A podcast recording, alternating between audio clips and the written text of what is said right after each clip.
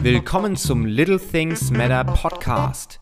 Hier dreht sich alles um das Thema Social Media, über Content-Erstellung bis hin zur perfekten Strategie. Hier erfährst du von spannenden Gästen, wie man sein Brand richtig in Szene setzt, um langfristig erfolgreich zu sein. Also bleib dran und viel Spaß bei dieser Folge. Hey Martin, schön, dass du da bist. Ich freue mich wieder bei dir Gast sein dürfen. Jetzt sind wir schon zum zweiten Mal hier im Podcast, Martin. Ich finde es total super, dass du dir die Zeit nimmst, um mit mir heute über ein sehr, sehr spannendes Thema zu sprechen. Zeitmanagement. Ja, Zeit wünschen wir uns alle doch mehr zu haben, als uns eigentlich zur Verfügung steht, gell? Jeder braucht Zeit. Ne? Die wenigsten erkennen den richtigen Wert von Zeit und verplempern viel Zeit. Mhm. Deswegen ist ja das Thema Zeitmanagement auch ja, so, ein, so ein wichtiges, gerade wenn man beruflich auch viel unterwegs ist, viele Projekte hat, die man irgendwie gleichzeitig machen mhm. möchte. Da ist es wichtig, dass man seine Zeit gut managt. Ja, das ist äh, eigentlich gut in der Formulierung, wie du es gewählt hast. Zeit managen, weil oft hören wir, ich muss Zeit sparen. Und das ist natürlich völliger Quatsch. Zeit kannst du nicht sparen. Warum? Die Zeit, die läuft ja automatisch ab. Ja, da könntest genauso gut die Uhr anhalten, um Zeit zu sparen. Also Zeit steht uns allen gleich viel zur Verfügung. Jeden Tag 24 Stunden kannst du nicht sparen. Was du tun kannst, sie klug zu nutzen oder wie du eben gesagt hast, Felix, sie zu managen. Bevor wir gleich mal genauer in das Thema einsteigen, obwohl du ja schon mal bei mir im Podcast warst, der ein oder andere hat die Folge vielleicht gehört, mhm. aber stell dich doch trotzdem noch mal ganz kurz vor für alle Hörer, die dich vielleicht noch nicht kennen. Ja, gern. Also ich bin Martin Nils Delfler und ich führe ein Doppelleben. Das heißt, ich habe zwei Berufe. Zum einen bin ich hauptamtlicher Professor für Kommunikation an der FOM-Hochschule in Frankfurt und das ist eine Hochschule, die wendet sich überwiegend an Berufstätige. Heißt also, meine Vorlesungen sind abends und samstags, sodass ich tagsüber Zeit habe, anderen Dingen nachzugehen. Daher auch Doppelleben.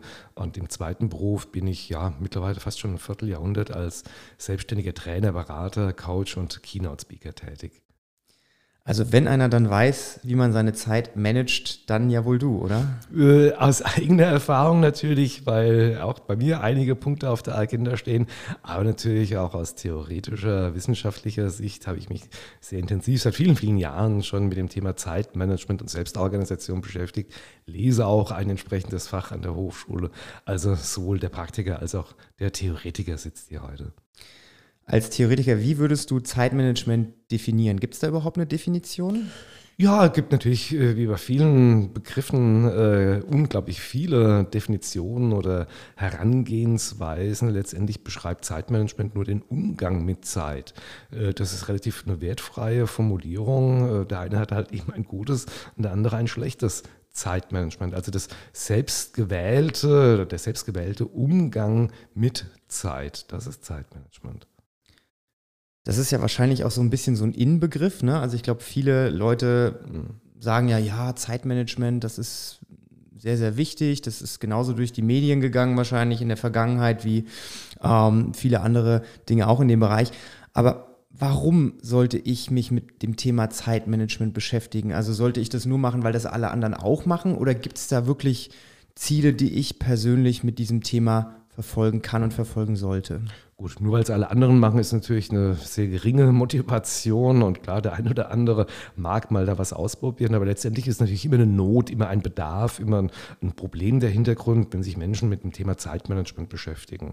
Es ist schlichtweg die Vielzahl der Aufgaben, die wir haben, die Vielzahl der Verpflichtungen, dieses ständige Gefühl, nicht nachzukommen, immer viel mehr auf der Liste zu stehen zu haben, als wir jemals abarbeiten können. Also insofern ist der eigentliche Anstoß für Menschen oft das Thema Stress oder das ist empfundene, die Zeit reicht nicht. Und dann fängt man mal an, vielleicht ein bisschen zu googeln, sich das eine oder andere YouTube-Filmchen anzuschauen. Aber damit ist es natürlich nicht getan. Es gibt eine ganze Menge an Zeitspar, jetzt sage ich es bewusst in Anführungszeichen, Zeitspar-Tipps, die mögen vielleicht funktionieren für den einen oder anderen, aber wirklich substanziell helfen sie dir nicht. Hast du das Gefühl, dass das so ein Problem der Neuzeit ist? Also im ne, Zeitalter von sozialen Medien, Instagram, Facebook, wo man ja wirklich viel Zeit verbringt auf diesen Plattformen, viele Leute vielleicht auch unproduktiv sind, weil sie eben vor ihren Endgeräten hängen. Oder glaubst du, dass das früher auch schon war? Es hat sich nur nicht so nach außen gezeigt. Es ist äh, bestimmt äh, ein Faktor, aber nur einer von mehreren. Also zunächst mal natürlich hat sich das Tempo unglaublich beschleunigt, ähm, insbesondere in den letzten zwei Jahrzehnten vielleicht. Wir sprechen hier auch vom Hockeystick-Effekt, das heißt, äh, das Veränderungstempo wird immer schneller. Wir haben ja so ein exponentielles äh, Wachstum. Das heißt, wenn wir uns unser Leben heute anschauen und das vergleichen mit dem vor 10 oder gar 20 Jahren, da ist einfach schlichtweg eine Menge mehr los. Das ist das eine. Das andere ist auch dieses Gefühl, ich muss auf allen Hochzeiten tanzen. Ja, wir kennen das Phänomen von FOMO. Ich weiß nicht, ob du das schon mal gehört hast. Fear of Missing Out. Ja, als ob es abgesprochen wäre. Fear of Missing Out. Also dieses, wenn ich jetzt das eine mache, dann kann ich ja das andere nicht machen und ich muss überall präsent sein. Ähm, das kommt äh, hinzu. Und natürlich auch, weil sich gesellschaftliche Änderungen äh, abzeichnen. Ja, und äh, wir wollen halt unsere Kinder möglichst früh zum Chinesischunterricht schicken und Geige sollen sie lernen. Wir wollen mit Mitte 50 noch den Körper eines 30-Jährigen haben. Wir wollen beruflich erfolgreich sein. Wir wollen liebevoller Partner sein und, und, und. Ja, und all die Ansprüche, die wir an uns selbst stellen, die vielleicht auch gesellschaftlich impliziert sind, ja, die machen uns zu schaffen. Die füllen eben unsere To-Do-Listen und dann ist dann früher oder später die Notwendigkeit da, ja, die zur Verfügung stehende Zeit klug zu nutzen. Du als Profi, wenn ich jetzt zu dir komme und sage, hey Martin, äh, ich glaube, ich habe da so ein bisschen Probleme mit meinem Zeitmanagement, ich kriege die Sachen nicht gebacken.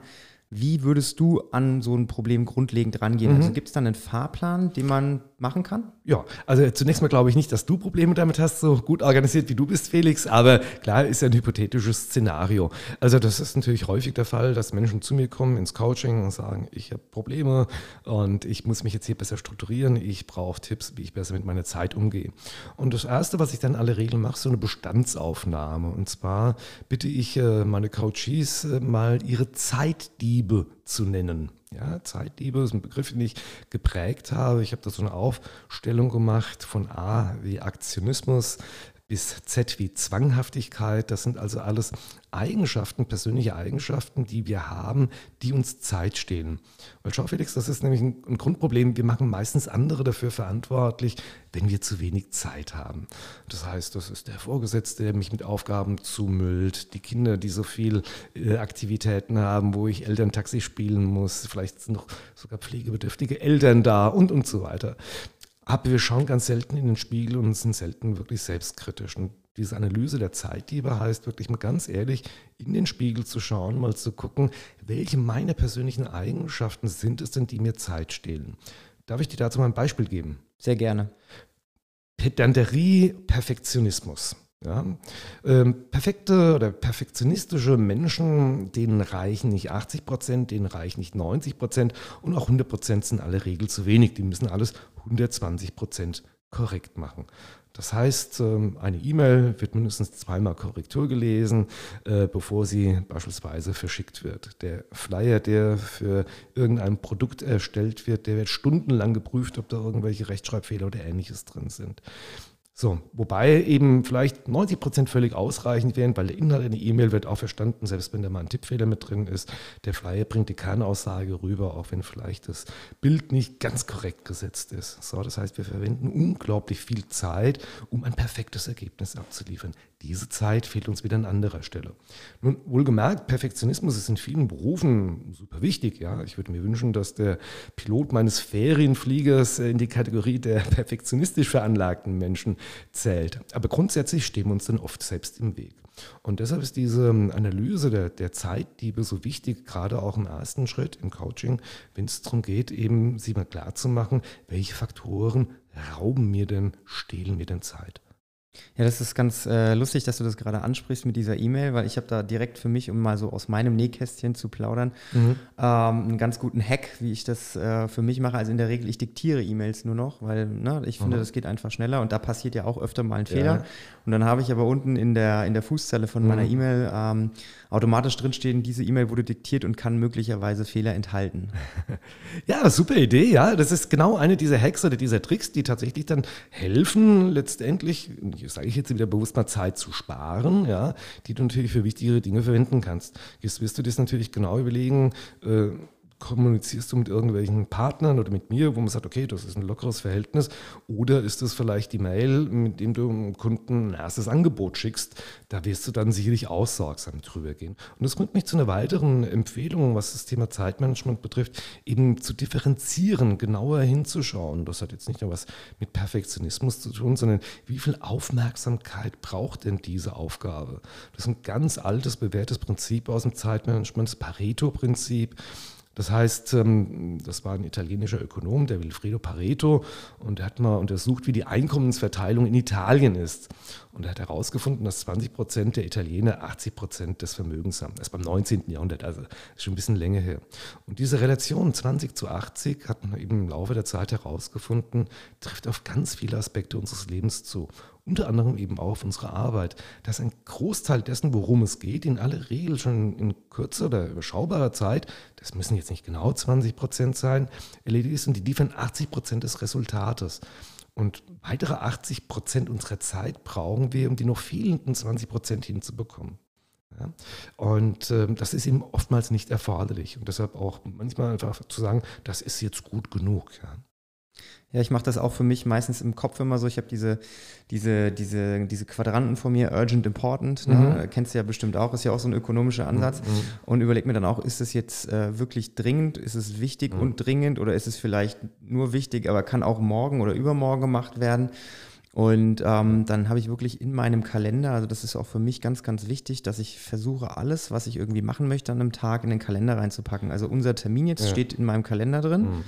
Und andere Sachen, die nicht so wichtig sind, stehen auch in einem anderen Kalender drin, aber die kann ich auch mal auf einen anderen Tag schieben. Ja. Und so helfe ich mir einfach selbst äh, zu sehen, okay, ich habe heute die Zeit, ich kann noch einen Termin reinnehmen oder mhm. ich muss eben bewusst Termine absagen, weil ich glaube, das ist auch ein Punkt, mhm. bewusst mal Nein zu sagen, den man lernen muss, der einem sehr, sehr weiterhilft. Ja, oh Mensch, jetzt hast du ganz viele Punkte angesprochen. Ich darf es über der Reihe nach abarbeiten. Das, äh, zunächst, was du sagst, das ist die sogenannte Eisenhower-Matrix. Also geht zurück auf Dwight D. Eisenhower, ehemaliger äh, Befehlshaber der alliierten Streitkräfte und später Präsident. Der soll angeblich mit dieser Methode gearbeitet haben. Und tatsächlich ist es wirklich äh, ein sehr praktikables Werkzeug, sich bei jeder neuen Aufgabe zu fragen, ist das dringend? Ja, ähm, weil viele Aufgaben kommen also Feuerwehraufgaben daher, die nicht wirklich so dringend sind, wie sie erscheinen. Und vor allen Dingen auch die Bedeutung, die Priorität, ist es denn wichtig? Der nächsten Aspekt, den du angesprochen hast, ist das Thema Planung bzw. Kalender. Und das ist wirklich das zentrale Instrument des Zeitmanagement. Und du magst vielleicht für dich, für mich und für viele andere Menschen völlig banal sein, einen Kalender zu führen. Das stelle ich aber immer wieder in meinen Vorträgen, auch in Seminaren fest, das ist es gar nicht. Ja? Also es gibt einen Haufen Leute, die, die haben natürlich einen Kalender, klar, in, in Outlook Notes oder äh, auf einer anderen App, das ist schon klar, aber der wird nicht diszipliniert geführt. Und das ist wirklich der Kern des Zeitmanagements, eine, eine Planung zu machen. Ich darf dann vielleicht gleich nochmal drauf zurückkommen. Ich möchte nur den dritten Aspekt nochmal aufgreifen, den du äh, thematisiert hast, nämlich dieses Nein sagen. Ja, und das ist letztendlich wirklich das, was wir lernen müssen, was sehr viel eben auch mit unserer Persönlichkeit zu tun hat, sich einzugestehen, dass unser Tag nur 24 Stunden hat und dass wir eben nicht alles machen können, zumindest nicht alles von dem, was wir machen wollen, äh, wenn wir auch gewisse Ansprüche in puncto Qualität an uns haben. Und dass die Konsequenz nur lauten kann, dass du zu manchen Dingen Nein sagst. Aber viele Menschen haben diesen Sprachfehler, sie können nicht Nein sagen sagen. Und insofern heißt das Zeitmanagement letztendlich auch ein Management des eigenen Lebens. Ja, es sind die Entscheidungen, die wir treffen, beziehungsweise nicht treffen, vor denen wir uns drücken. Und ähm, da haben wir auch hier wieder die ganz enge Verbindung zum Thema Stress und Gelassenheit. Ja, viele Menschen tun sich schwer damit, äh, eine Anfrage vom Kollegen, könntest du mal bitte oder von wem auch immer abzulehnen, weil sie Angst haben, andere zu enttäuschen. Sie haben Angst vor Liebesverlust, vor mangelnder Wertschätzung, im Job vielleicht auch Angst davor, sich ihre Karriereoptionen zu verbauen, wenn sie Nein sagen.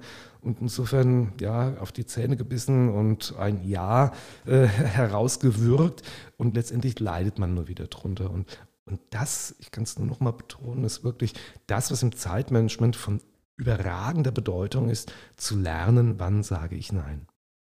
Ja, ich glaube, das ist mit, dem, mit der Zeit genauso wie mit dem Geld. Ne? Also wenn du sparsam damit umgehst, dann mhm. hast du langfristig mehr davon. Ne? Wenn ich öfter mal Nein sage und Mhm. mit, meinen, ne, mit meiner Zeit so ein bisschen haushalte, dann habe ich langfristig mehr davon, weil ich kenne es aus eigener Erfahrung als, als junger Unternehmer, man lädt sich sehr, sehr viel auf den Tisch und Mhm. irgendwann kommt man an den Punkt, da wächst einem alles über den Kopf Mhm. und dann landet man wohl oder übel im Burnout. Also Mhm. das ist ja nichts, wo man sich gerne wieder sieht. Und deswegen habe ich an dem Punkt, als ich vor, ich weiß gar nicht, wie lange das jetzt her ist, drei Jahre, glaube ich, habe ich Mhm. mich richtig schlecht gefühlt, sowohl körperlich als auch mental. Mhm. Habe ich gesagt, so, nee, kann nicht weitergehen. Und dann habe ich wirklich für mich so eine Regel festgelegt, dass ich auf jedes Ja, das ich sage, erstmal dann mindestens fünf bis zehn Neins äh, antworte. Mhm. Weil, ne, wenn du zu jedem Ja und Amen sagst, dann passiert nämlich genau das, was du gerade auch gesagt hast. Ja, aber du musst wohl offensichtlich erstmal an diesen Punkt kommen. Und äh, was du jetzt hier aus persönlicher Erfahrung sagst, ähm, das sehe ich natürlich auch bei ganz vielen Menschen. Du musst erst so eine Schmerzgrenze erreichen. Du musst merken, jetzt geht es nicht mehr, bis du wirklich ins Tun oder ins äh, Handeln äh, reinkommst. Ja? Also da bist du dann natürlich schon sehr weit, aber man darf das nicht vernachlässigen. Man muss das ganz konsequent beibehalten, dieses freundlich wertschätzende Nein sagen und bei all dem eben zu erkennen, äh, ich selbst leide darunter, wenn ich eben äh, zu viele Ja's rausbringe. Vielleicht darf ich noch mal ganz kurz diesen Aspekt der Planung äh, aufgreifen. Sehr gerne. Ja, also ich sagte ja, das ist im Zentrum des Zeitmanagements eine kluge, vorausschauende Planung. Und da gibt es ganz viele Ansätze, ganz viele Wege, das natürlich zu tun. Da muss jeder für sich seinen ja, probaten äh, Weg finden. Ich kann nur mal schildern, wie ich das beispielsweise tue. Also ich habe einen zentral geführten Outlook-Kalender, in dem sowohl die geschäftlichen als auch die privaten Verpflichtungen reinkommen. Ich habe so ein Farbsystem, mit dem, dem ich das kennzeichne. Das sind Reisezeiten drin, das sind die Vorlesungen drin, die haben eine eigene Farbe, die Vorträge haben eine eigene Farbe, die Geschäftstermine und so weiter, sodass ich schon bei einem Blick im Kalender schaue, wie ist denn mein Tag heute strukturiert. Aber das ist nur das eine. Also selbst auch kleinere Termine werden sofort in dem Moment, wo ich sie ausgemacht habe, darin festgehalten. So, was ich jetzt, und das ist eine Routine, die ich seit vielen Jahren habe, jeden Abend am Ende des Arbeitstages tue, ich gehe her, werfe einen Blick in meinen Kalender, und zwar nicht nur, was den folgenden Tag betrifft, sondern auch die danach kommenden Tage, also mindestens mal so drei, vier Tage im Vorhinein. So, und dann habe ich, das ist wirklich noch ganz oldschool, habe ich mir so eine Checkliste entwickelt, habe das auch selbst drucken lassen in so einer Spiralbindung. Dann übertrage ich handschriftlich aus meinem elektronischen Kalender zunächst mal die Termine, die ich habe. Ja, einfach auch, um das nochmal in den Kopf hineinzubringen. So, und das ist die Basis dafür, damit ich sehe, wie viel Zeit steht mir denn zur Verfügung für meine Aufgaben. Und in meiner Checkliste kommt dann ein Feld, da steht nur eins, zwei und drei. Ja, was heißt das? Das sind die drei Aufgaben, die ich am nächsten Tag erledigen möchte. Weil das ist auch so ein, äh, ein Punkt, äh, wo ich ganz häufig sehe, ich weiß nicht, wie du da bist, aber wir schreiben uns To-Do-Listen und dann stehen da sieben oder zehn Punkte drauf. Machst du doch, Felix, oder? Äh, ja, ich mache das jetzt äh, auch mit dem Kalender. Also mein Kalender ist quasi meine To-Do-Liste. Ich habe dann Mhm. nochmal separat eine andere App, wo ich dann Sachen eintrage, die jetzt eben nicht wichtig sind, sondern die einfach nur aufgeschrieben werden Ja. müssen, damit ich Mhm. weiß, ich habe eine Deadline und muss es irgendwann machen.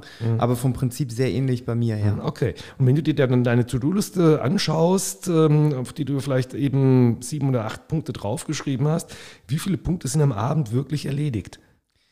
Das kommt immer ganz drauf an, wann im Monat ich mich befinde. Mhm. Ja, das okay, ja, das ist. okay. Aber in der Regel ist es wirklich so, dass ich versuche, wenn ich merke an einem Tag, es klappt heute einfach von der Zeit Mhm. nicht, dass ich die lieber auf den nächsten Tag oder auf den übernächsten Ja. Tag übertrage, anstatt dann abends um 10 noch da zu sitzen und total gestresst zu sein. Okay. Ja, schauen, das ist eine Erfahrung, die ich aus meinen Seminaren und so weiter kenne. Ganz viele sagen, ja, ich habe so Listen, aber am Ende des Tages von den sieben, acht Punkten sind drei gestrichen, aber es sind fünf neue dazugekommen. Das führt dann zu dieser Frustration, wieder nicht alles geschafft zu haben. So, und deshalb äh, auf meiner Liste nur drei Punkte. Das sind die drei Aufgaben. Und sie zwingen mich dann einfach zur Priorisierung. Natürlich habe ich wesentlich mehr als drei Aufgaben in meiner Master-To-Do-Liste drinnen stehen, aber ich schaue dann rein, vergleiche mit der Zeit, die ich zur Verfügung habe, und dann picke ich mir die drei raus, die ich realistischerweise erledigen kann. Und die werden dann auch erledigt. Ja? So. Und äh, noch ein weiterer Tipp an der Stelle, in diesem Formular, das ich mir da eben entwickelt habe, in meiner kleinen Checkliste, ist dann im unteren Teil ein Feld, das ist noch frei. Und das ist meine Dann-Liste. Hast du davon schon mal gehört? Du darfst es gerne auf jeden Fall mal erläutern. Ich bin gespannt. Also die, die To-Do-Liste kennen wir. Die dann, also die Getan-Liste ist etwas, und das kennen wir alle, auch die, die, die Hörer kennen das mit Sicherheit. Ähm, ganz viele Aufgaben machen wir ad hoc spontan, mit denen hatten wir gar nicht gerechnet. Ja, bedingt durch Telefon, eine Chatnachricht, durch eine Mail, wie auch immer, kannst du mal schnell, also diese Spontanaufgaben. So. Und die erledigen wir dann auch gleich, gut ist. Und die erinnern wir uns in aller Regel dann abends nicht mehr, ja, wenn der Tag vorüber ist. Und das führt auch, und das ist reine Psychologie, wieder zu diesem, wo ist der Tag nur hin, was habe ich denn heute gemacht? In dem Moment, wo du den angewöhnst, und das kostet wirklich minimal Zeit, ja, aufzuschreiben, was du ungeplant getan hast, was du noch erledigt hast, ja, kannst du dir, und das ist dann auch Bestandteil meiner Abendroutine, nicht nur die Planung für den nächsten Tag, sondern mal ganz kurz Revue passieren zu lassen, was habe ich denn heute getan? Ja, und dann gibt dir das einfach ein viel besseres Gefühl, weil du hast dann auf einen Blick, wow, da habe ich doch eine ganze Menge heute wieder gemacht, auch wenn vieles davon so gar nicht beabsichtigt oder zumindest nicht geplant war. Also Martin, wenn du das äh, irgendwann mal äh, vertreiben solltest, dieses äh, Buch, äh, das man so schön umblättern kann und seine To-Dos und seine Danz reinschreiben kann, dann bin ich der erste Abnehmer dafür. also ich habe 100 Stück gedrückt, ich schenke dir gerne eins bei unserem nächsten Wiedersehen. Sehr, sehr gerne, sehr, sehr gerne, weil das ist, glaube ich, wirklich ein Punkt, den ich ähm, voll nachvollziehen kann man macht so viele Sachen und äh, am Ende sitzt man nämlich genau da und denkt sich ja, nichts erledigt, obwohl du ja eigentlich wirklich viel erledigt hast. Und ja. dann kann man ja trotzdem so ein bisschen stolz sein, dass man so viel an einem Tag erledigt hat, ohne das wirklich aber gespürt zu haben. Und ich glaube, wenn man sich das wirklich vor Augen hält, ist es psychologisch sehr, sehr wertvoll. Genau, das genau das Psychologie. Zeitmanagement ist mindestens die Hälfte Psychologie. Ja? Und natürlich die, die Selbstorganisation oder die, die vielen Werkzeuge, die Instrumente, die man anwenden kann, ist klar. Aber ganz viel ist eben auch einfach, wie sehe ich die Dinge, was machen die mit mir? Ja? Und das ist eben auch dieses Bewerten, was ist dringend und was ist wichtig. Das ist letztendlich auch ein gefühlt wichtig sein oder gefühlt dringend sein. Zumindest häufig ist es so. Wenn du jetzt jemandem, du hast ja gerade schon mehrere Tipps gegeben, die man auch mhm. direkt anwenden kann, aber wenn du jetzt, sagen wir mal, drei Dinge nennen mhm. müsstest, drei, die drei wichtigsten Dinge, die du jetzt jemandem an die Hand geben mhm. würdest, mhm. die man direkt auch umsetzen kann, also mhm. actionable Tasks sozusagen, mhm. was wäre das? Mhm. Also außen vor lassen wir jetzt mal diese, diese Planung, die ich wirklich als absolut zentral äh, erachte. Äh, fangen wir an. Tipp Nummer eins, eine, ich hatte den Begriff auch schon verwendet, eine Master-To-Do-Liste zu führen. Ähm, schauen wir uns mal einen x-beliebigen Durchschnittsmenschen an. Der hat einen Job, der hat äh, eine Familie und einen Haushalt, der hat vielleicht noch ein Hobby oder ein Ehrenamt und äh, andere Lebensbereiche. Und aus all diesen Lebensbereichen entstammen Aufgaben, To-Dos, die wir zu erledigen haben und natürlich auch Termine. Ja. So, und jetzt kann sein, dass du bei dir zu Hause am Kühlschrank eine Liste hast, äh, was im Haushalt zu erledigen ist, irgendwo ist eine Glühbirne auszutauschen, das Altglas ist wegzubringen, äh, irgendwas ist zu reparieren oder sonst irgendetwas. Steuererklärung ist zu tun. Dann hast du eben im Job, das ist wahrscheinlich die Mehrzahl der Aufgaben, da eine, eine riesige Liste, da hast du Aufgaben, die schlummern in E-Mails, dann hast du Aufgaben, die sind in irgendwelchen Chats verborgen, dann hast du Aufgaben, die du aus irgendeinem Meeting mitbekommen hast, äh, dann hast du Aufgaben, die du dir in deine Klatte, in deinem Notizbuch oder sonst irgendwo notiert hast. Ja? Und äh, worauf ich hinaus will, du hast also ganz viele Orte, an denen Aufgaben liegen und du hast nie den Überblick. Ja? Und zentral ist eben und auch hier wieder die Psychologie, einfach zunächst mal an einem Ort alles zu haben, natürlich systematisiert oder kategorisiert, nach privat, beruflich und so weiter, ähm, dass du dir ein System, das ist egal, das muss für dich funktionieren. Das kann konventionell handschriftlich sein, das kann in einer App sein, das kann ein Outlook sein, das ist ist dir freigestellt, was halt einfach zu dir passt, aber dass du alle Aufgaben an einem Ort sammelst und dass du auch alles verschriftlichst. Nicht so nach dem Motto, das weiß ich ja, das habe ich im Kopf. Nein, in dem Moment, wo du es aufgeschrieben hast, wo es aus deinem Kopf draußen ist, ja, ähm, dann hat es schon so eine gewisse befreiende Wirkung. Also das war Tipp Nummer eins, eine Master-To-Do-Liste zu führen. Dann der zweite Tipp, vielleicht etwas allgemeiner gehalten, ist das Kleiderschrankprinzip. Kleiderschrankprinzip. Ich weiß nicht, Felix, wie das bei, bei dir ist oder bei euch ist, ähm, ähm, wie oft du dir Klamotten kaufst. Hin und wieder mal schon, ne? Ja, leider, leider öfter als ich wollte. Also ich habe ah. eigentlich mal für mich festgelegt, immer wenn ich was Neues kaufe, sortiere ich zwei von der gleichen Kategorie aus, damit ich Platz schaffe. Aber das funktioniert gerade in letzter Zeit nur bedingt gut. aber genau damit hast du schon die Erklärung geliefert vom Kleiderschrankprinzip. Ein Kleiderschrank hat eine beschränkte Kapazität. Ja, und du kaufst dir neue Sachen. Wenn du nicht eben diesen, diesen Ansatz hast, des Aussortierens, dann hängst du rein und so weiter. Und, und irgendwann merkst du, die Kapazität deines Kleiderschrankes ist ist erschöpft. So, was machen die meisten Menschen? Sie gehen zu Ikea und kaufen sich einen Schrank für den Speicher oder für den Keller und machen munter weiter, ja. Aber irgendwann ist das Haus dann einfach mal voll. Und der Kleiderschrank ist natürlich hier nur eine Metapher für unser Leben beziehungsweise für die Zeit, die uns zur Verfügung steht. Wir haben jeden Tag nur einen Kleiderschrank mit 24 Stunden, da können wir nicht beliebig viele Hemden, Hosen und äh, Klamotten reinhängen. So, das heißt, genau das, was du eben sagtest, für jede neue Aufgabe, die kommt, muss eine alte gehen. Ja, und ich lebe schon seit vielen Jahren ganz konsequent nach diesem Prinzip. Und das heißt dann natürlich auch wieder, und darüber hatten wir ja schon gesprochen, du musst Nein sagen können. Beziehungsweise, wenn ich diese Aufgabe mache, dann muss ich zu einer anderen Aufgabe eben Nein sagen. Also das, dieses Kleiderschrankprinzip. Ja. Und äh, der dritte, ähm, ja, und es gibt natürlich unendlich viel mehr Tipps, äh, aber den ich ähm, hier äh, unseren Hörern mitgeben möchte, ist einfach für Ordnung und Klarheit im Äußeren zu sagen. Das ist auch einer dieser Megatrends, ja, im Zusammenhang mit Achtsamkeit. Äh, vielleicht hast du schon mal von der Marie Kondo-Methode gehört, äh, die Japanerin, die da unglaublichen Erfolg mit ihren Aufräumen-Ansätzen hat. Aber da ist natürlich auch, es ist mehr als ein Hype, es ist mehr als ein Trend. Der Hintergrund ist ein einfacher. Ja. Menschliches Verhalten ist immer den physischen Kontext gebunden. Das heißt, wir verhalten uns im Sternelokal anders als in der Dorfkneipe. Ja, das ist dieses menschliches Verhalten, ist in den physischen Kontext gebunden. Und wenn ich so manche Arbeitsplätze, manche Wohnungen sehe, und ich möchte da kein Werturteil mit verbinden, Gottes Willen, ne, aber wenn ich manches sehe, da, da, stapeln sich die Akten, die Berge, da ist keine freie Fläche mehr zum Arbeiten da. Und die gesamte Umgebung schreit dich förmlich an, ich bin noch zu erledigen, du hast mich nicht im Griff. Ja, und das merken wir vielleicht bewusst gar nicht. Aber latent eben kommt immer so diese, diese Message an, das ist alles noch zu tun. Also auch hier wieder ganz viel Psychologie. Und deshalb dieses Aufräumen hat hier nicht nur eine einmalig befreiende Wirkung, sondern auch dieses Ordnung halten. Und wenn ich mir dein Büro ansehe, da bist du ja auch schon wirklich super drin. Ja? Ähm, also da, da fliegt nichts rum, jedes Ding hat seinen Platz. Das vermittelt dir einfach, ich habe die Dinge im Griff. Und deshalb ist das Aufräumen nicht etwas, eine veraltete Tugend oder Ordnung halten vielmehr. Ist ja nicht nur die Tätigkeit des Aufräumens, sondern es wirklich möglichst clean zu halten. Man muss nicht so weit gehen, wie ich das tue. Ja, ich bin da absolut äh, nerdig. Ja, du hast es ja auch schon mal gesehen. Da steht wirklich nur das Laptop auf dem äh, Schreibtisch und sonst nichts. Also das ist auch wieder extrem. Aber wirklich ähm, sich eine Umgebung zu schaffen, die einem suggeriert, hier hast du die Dinge im Griff. Ja, auf äußere Ordnung folgt innere Ordnung. Genau. Also zumindest bei mir. Ja, die Klarheit, die wir im Äußeren haben, die zeigt sich so, zumindest meistens auch im Inneren.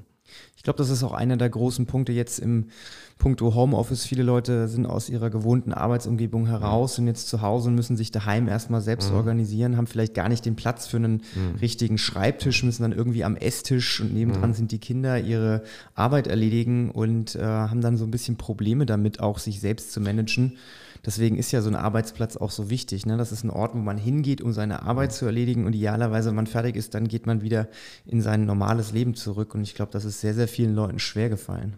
Äh, absolut richtig, Felix. Ähm, und das wird auch so bleiben. Also zumindest wenn wir davon ausgehen, äh, äh von dem, was ich äh, mitbekomme, viele Firmen planen zumindest zwei, drei Tage Homeoffice auch weiterhin zu ermöglichen, beziehungsweise sogar komplett flexibles Arbeiten, Remote Work für alle. Ähm, den einen freut es, wenn er die entsprechenden räumlichen Voraussetzungen hat. Für den anderen ist es ein echtes Thema, weil wie du sagst, da springen die Kinder rum oder es gibt eben keinen separaten Raum, wo man sich ein Büro einrichten kann. Aber wir müssen ja noch ein bisschen weiterdenken. Es geht ja nicht nur darum, an welchem Ort mache ich denn meine Arbeit, sondern wir müssen ja dieses Thema Zeitmanagement auch im Kontext mit ja digitaler Arbeitswelt oder Arbeit 4.0 stellen. Und da sehen wir halt einfach, äh, unabhängig jetzt mal von der äh, örtlichen Dimension, es wird zunehmend ein eigenständigeres Arbeiten gefordert. Ja. Äh, warum? Ja, äh, Routinetätigkeiten, alle Tätigkeiten, die automatisiert werden können, werden auch automatisiert. Ja. Alles, was digitalisiert werden kann, wird digitalisiert. Das heißt, für uns Menschen bleiben im Wesentlichen ja nur noch solche Jobs, wo ein gewisses Maß zumindest an Kreativität gefordert ist, wo wir immer noch Maschinen überlegen sind. was bedeutet bedeutet das jetzt wiederum, ja, dass wir eben keine 0815-Jobs haben, 9 to 5 immer das Gleiche machen. Äh, da müssen wir uns nicht groß organisieren, weil die Abläufe mehr oder weniger vorgegeben sind. Ja. Wenn ich aber überwiegend in Projekten tätig bin, ja, insbesondere wenn agile Arbeitskonzepte eingeführt sind, wenn ich eben auf mich gestellt bin, weil ich Remote Worker bin, weil ich nicht mehr mit den Kollegen die ganze Zeit im Team zusammen bin, dann heißt das eben, dass ich eigenständig arbeiten muss. Dann heißt es, dass ich mir meinen Tag selbst planen muss, die Zeit managen muss. Und das sind wieder da, wo wir gestartet haben, was denn Zeitmanagement eigentlich heißt, nämlich seine Zeit klug zu investieren und zu nutzen. Ja, Martin, jetzt haben wir so viel über Zeit gesprochen. Ne? Zeit ist sehr, sehr wertvoll. Das ist, glaube ich, so die Quintessenz. Mhm. Jeder hat gleich viel Zeit zur Verfügung und es liegt an uns, die Zeit sinnvoll zu managen. Ich danke dir auf jeden Fall für deine Zeit heute, denn wir haben ein sehr, sehr tolles Gespräch geführt, wie ich finde. Und ich bin mir sicher, wir werden auch in Zukunft noch das ein oder andere Mal das Vergnügen haben. Da freue ich mich jetzt schon drauf. Danke dir, lieber Felix. Vielen Dank und bis zum nächsten Mal. Tschüss.